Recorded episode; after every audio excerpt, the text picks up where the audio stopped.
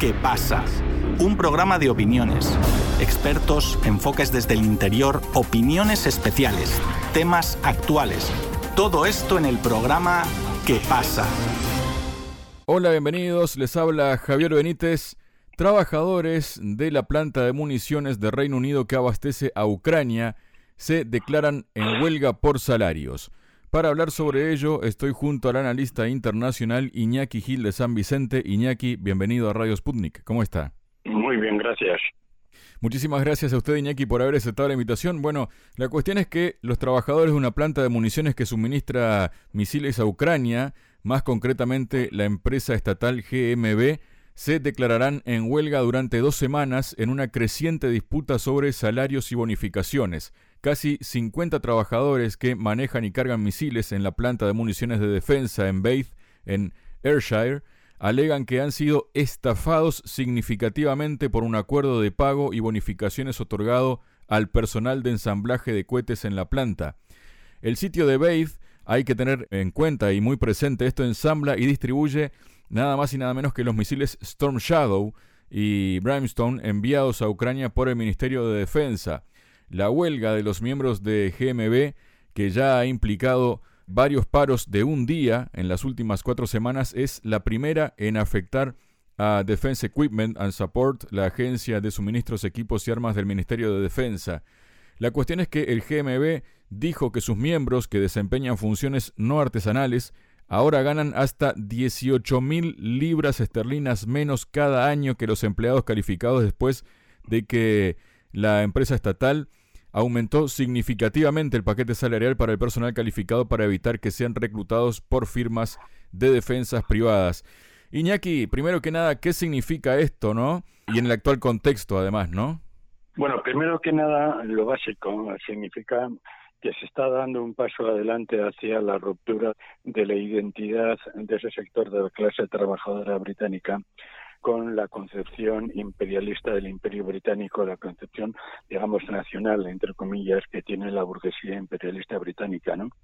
Porque, por ejemplo, al comienzo de la Primera Guerra Mundial y al comienzo de la Segunda Guerra Mundial, y ciñéndonos solo a Gran Bretaña, la clase trabajadora británica trabajaba horas extras en una forma, digamos, desesperada, ¿no? Solamente al final de la Primera Guerra Mundial y de la Segunda Guerra Mundial empezaron a surgir ya protestas en el sentido que cuando veían que la guerra no tenía ninguna relación con los intereses del pueblo británico, sino que tenía relación con los intereses de la gran burguesía británica francesa, norteamericana, etcétera, empezaron algunas pequeñas luchas que luego crecieron una vez terminada la Primera y la Segunda Guerra Mundial, ¿no?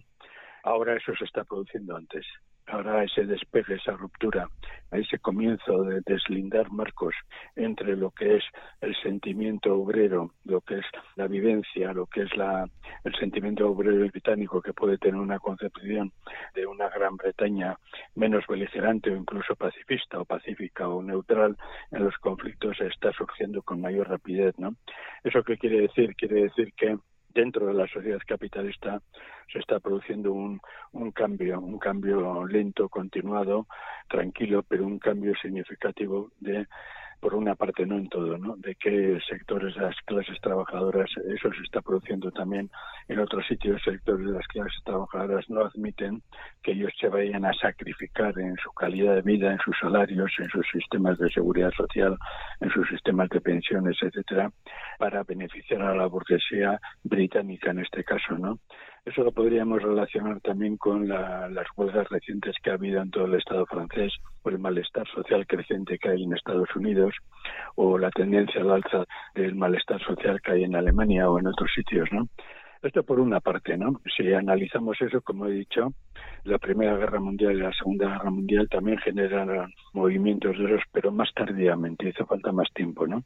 Eso por una parte. Por otra parte, quiere decir que ahora mismo la situación económica del capitalismo europeo es peor que la de incluso que la crisis del 29 que dio paso a la Segunda Guerra Mundial o que la crisis de 1873 que terminó hacia 1890-93 y que después dio paso a la Primera Guerra Mundial. Ahora en estos momentos el capitalismo está económicamente, al menos el capitalismo occidental, mucho más débil que entonces porque no tiene capacidad de dar siquiera unas mejoras superficiales, unas mejoras aparentes, unas mejoras formales a nivel de aumentar el salario o algo, ¿no? Para evitar que estas protestas crezcan. ¿no? El capitalismo de 1914, el que se estaba recuperando después de la crisis, como he dicho, que terminó hacia 1893-94 y que dio paso al imperialismo, tenía recursos económicos. ¿no? La Primera Guerra Mundial podía haber estallado perfectamente en 1911, con todo el conflicto entre Alemania y Francia con respecto a Marruecos, a Gadir y otras cosas de estas. Incluso podía haber estallado un poco antes, ¿no? Con las tensiones que hubo en las negociaciones de Berlín, ¿no? Bien, estalló en 1914, pero el capitalismo sí tenía recursos expansivos suficientes para mantener una ficción, ¿no? Lo mismo sucedió pese a la dureza tremenda de la crisis de 1929, aquel terrible octubre, octubre del 29, que estalló en Estados Unidos, pero luego continuó y se extendió por todo el mundo que no, no consiguieron pararlo, ¿no? Aún y todo así, aún y todo así, el malestar obrero en Europa y en Estados Unidos estalló después de la Segunda Guerra Mundial, ¿no? Ahora se está viendo que en el Estado francés Hace poco hemos visto gigantescas movilizaciones por la cuestión de la pretensión de la burguesía de aumentar los años de trabajo. No estamos viendo rebeliones de la juventud proletaria que hace hace cosa de un mes rebeliones tremendas de la juventud proletaria, ¿no? ¿Qué quiere decir esto? Quiere decir que ahora, un siglo después de 1914, ochenta y tantos años después de 1945, el capitalismo tiene europeo tiene menos recursos, o sea, está más golpeado, más debilitado, para dar concesiones reformistas que paren el malestar obrero, ¿no? Yo creo que esto es muy importante. Creo que es muy importante para analizar el conjunto de conflictos que hay en el mundo y las posturas que está tomando el imperialismo también el británico, ¿no? Y lo último, en tercer lugar, esto quiere decir que esto puede dar paso también a una toma de conciencia de sectores obreros británicos que incluso pueden empezar ya a pasar a otras reivindicaciones, incluso pueden dar, tal vez, tal vez puedan dar el salto a una conciencia internacionalista, ¿no? En el sentido de negarse, como ha sucedido, por ejemplo, en Grecia, en Italia, en el Estado español, en otros sitios, a negarse a embarcar a los portuarios a que se embarque material para el ejército ucro-nazi, ¿no? Y para la OTAN en Ucrania, ¿no? Entonces también puede abrir este. Y lo último ya eh, dentro de este nivel está que claro que esto puede debilitar y poner todavía más nerviosa a la OTAN que está sufriendo derrotas en todos los niveles a nivel militar, pero que ahora está viendo también cómo dentro de su propia retaguardia, en su propia capacidad de producción de armas, empiezan a crecer también las tensiones, ¿no? Esto está pasando también en Estados Unidos, pero no se comenta, ¿no? No solamente en Estados Unidos está sucediendo la tensión entre los republicanos y los demócratas, está sucediendo una movilización creciente del sindicalismo revolucionario, o en Alemania, por poner un caso, ¿no? Etcétera, etcétera. Bueno, yo creo, para terminar, que esta huelga de obreros británicos es un indicio, es un dato de, los cambios en profundidad que ha tenido el capitalismo en un siglo, europeo en un siglo, y lo que se está abriendo a partir de ahora, por otra parte. Usted acaba de mencionar, Iñaki, que esto le puede traer indirectamente o directamente problemas a la OTAN, ¿no? Sin embargo, desde el Ministerio de Defensa del Reino Unido dicen que estas huelgas no tendrán ningún efecto sobre nuestra capacidad para proporcionar capacidad a Ucrania. Dice se están implementando medidas de contingencia planificadas previamente en la empresa para garantizar la operación continua y segura y en cumplimiento del sitio.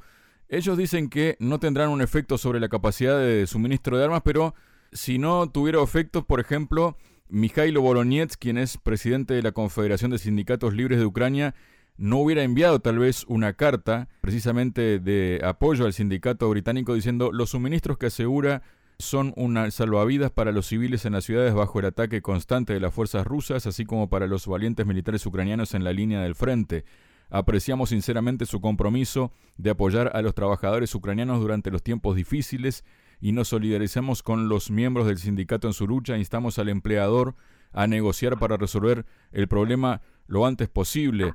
Un problema que también, aparte de estos, ¿no?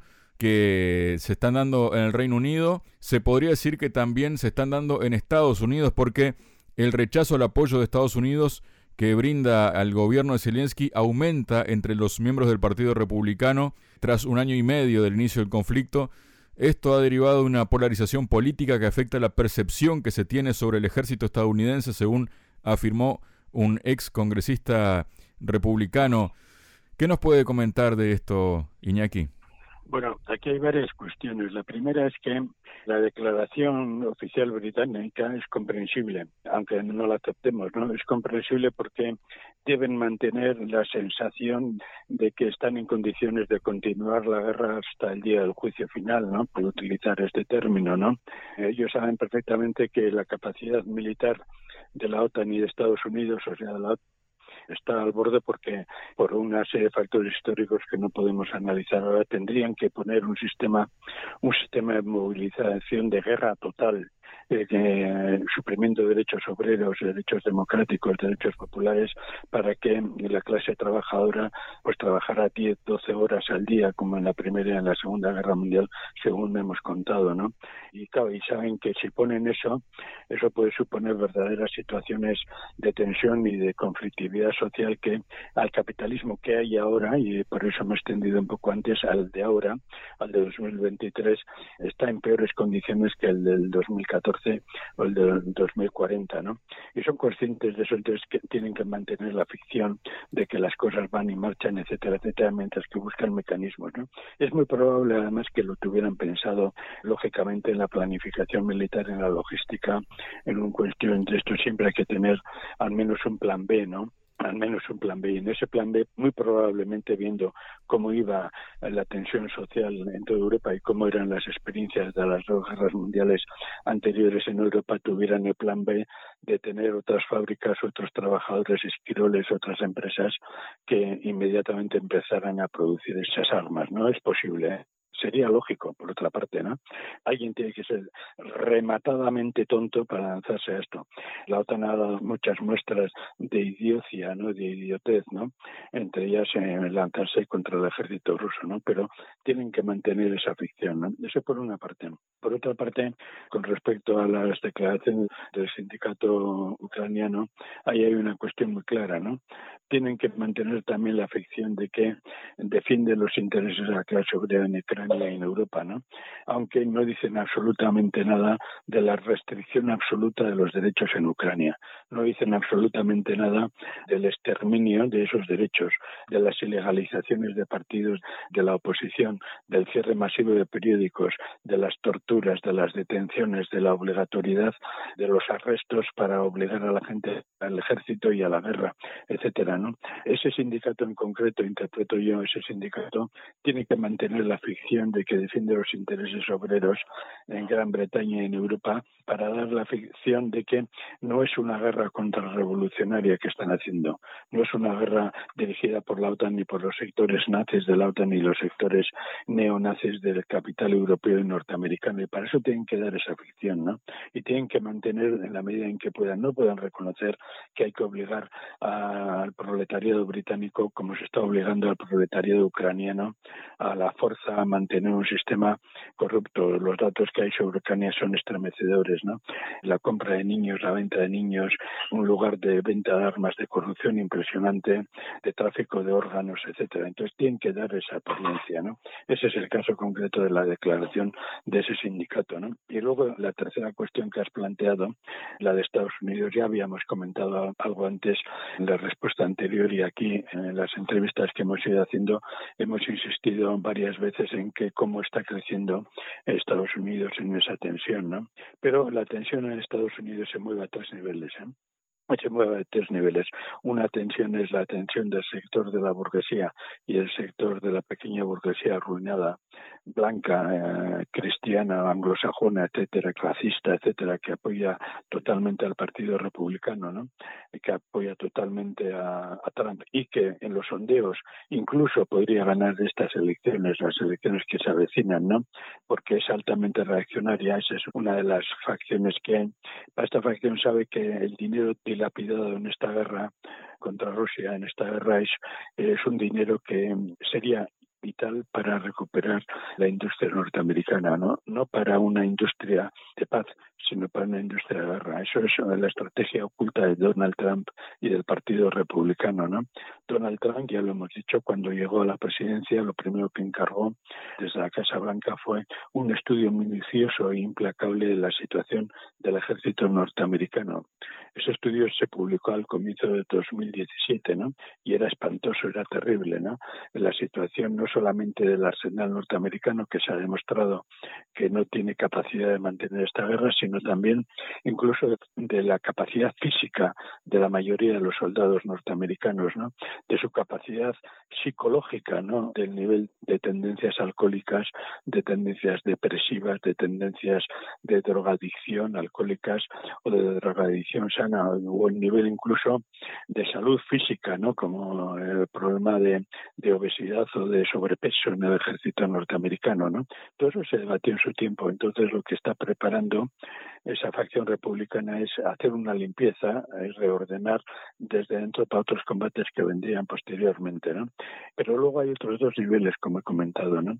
Hay un nivel creciente en el Partido Demócrata, representado por el sector del clan Kennedy, que va ganando poco a poco y que representa a los sectores, digamos, reformistas duros del Partido Demócrata, Sanders y este sector, ¿no? Que están ahí, que están viendo también cómo va la economía norteamericana. Recientemente, por ejemplo, se han dado el caso de que la agencia Fitch ha declarado que está cayendo, digamos, la evaluación económica de Estados Unidos para pagar la deuda, ¿no? Eso ha sido un palo terrible para la economía norteamericana. Hay datos tremendos en ese sentido y están viendo que dilapidar dinero es ponerse la soga al cuello, ¿no? Ese es el segundo nivel de protesta que hay, ¿no?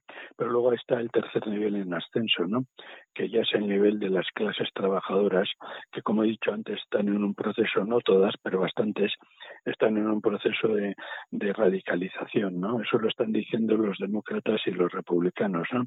Recientemente han salido informes sobre el proceso de sindicación por la izquierda, sobre la aparición de organizaciones de protesta, organizaciones de ayuda social desde la izquierda, organizaciones de comedores y organizaciones para la gente sin trabajo, de organizaciones de lucha contra la epidemia de opiáceos, fentanilo, etcétera, que está matando a centenares y a centenares de personas en Estados Unidos ¿no? por semana. ¿no?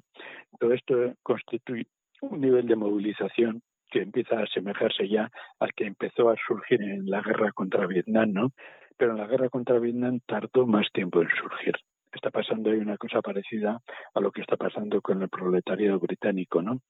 En la guerra de Vietnam, todo el movimiento de protesta contra la guerra de Vietnam tardó más tiempo de lo que está tardando ahora, en año y medio, en surgir ya las protestas desde abajo, desde el pueblo, contra esta guerra.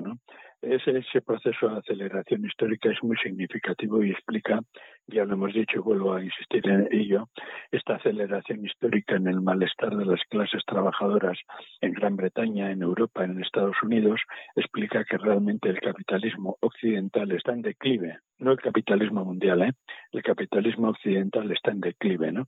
Bueno, eso es lo que está sucediendo con respecto a por qué intentan justificar y decir que no es grave que haya una empresa de altísima tecnología en huelga, porque tienen que salir los sindicatos internamente nazis a decir lo que dicen y por qué está sucediendo lo que está sucediendo en Estados Unidos. Muchas gracias, Iñaki. Gracias a vosotros.